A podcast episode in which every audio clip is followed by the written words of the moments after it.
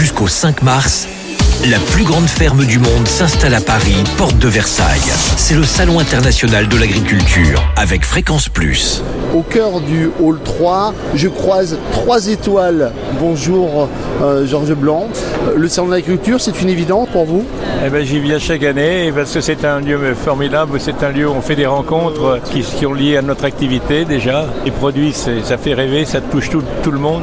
La, la cuisine, c'est c'est élémentaire et c'est un besoin élémentaire de s'alimenter. Et quand on le fait avec des produits de qualité, on se fait plaisir en même temps. Alors, est-ce que vous avez découvert euh, déjà les différents éleveurs présents? Vous êtes allé voir euh, euh, les animaux?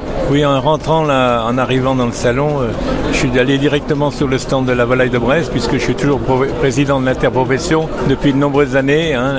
La volaille de Brest a eu l'appellation d'origine contrôlée en, en 19 il y a 65 ans. Je suis rentré au comité de la volaille de Brest il y a 47 ans. Vous vous rendez compte? On dit que les meilleures performances sont celles qui durent et je suis toujours aux côtés de mes éleveurs qui sont des gens formidables, de véritables artistes.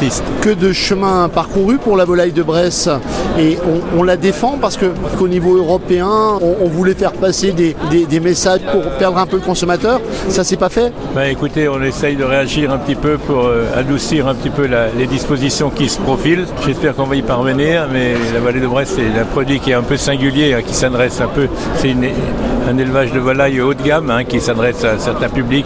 C'est le poulet festif, c'est un peu le poulet du dimanche. C'est un poulet pour se faire plaisir, c'est pas un poulet seulement pour se nourrir. Au cœur du hall 1, les Montbéliards sont là et quand on dit Montbéliard, on parle de lait. Quand on parle de lait, on parle de fromage. Nicole, bonjour. Qu'est-ce que vous faites dans ce chalet?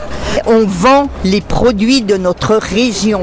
Comté, Morbier, Mont-d'Or, Bleu Jack, sans oublier le Gruyère, Elemental. Alors, Aujourd'hui, beaucoup de monde, beaucoup de préparation, tout le monde est à fond, beaucoup de clients devant nous qui attendent quoi?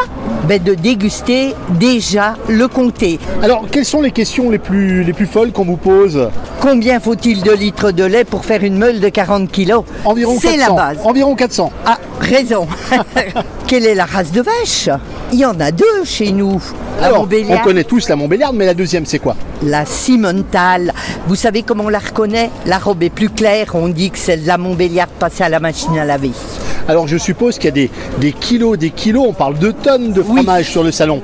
Oui, on a le camion derrière qui se vide tout doucement, qui va, euh, qui nous permet de garder proprement avec toute l'hygiène qu'il faut pour garder les meules au frais. Alors, comment il était sélectionné? Il vient d'où ce fromage? Il a été sélectionné par des gradeurs dans les caves. Fréquence Plus. Jusqu'au 5 mars à Paris, c'est le Salon international de l'agriculture. Vivez la plus grande ferme du monde avec Fréquence Plus.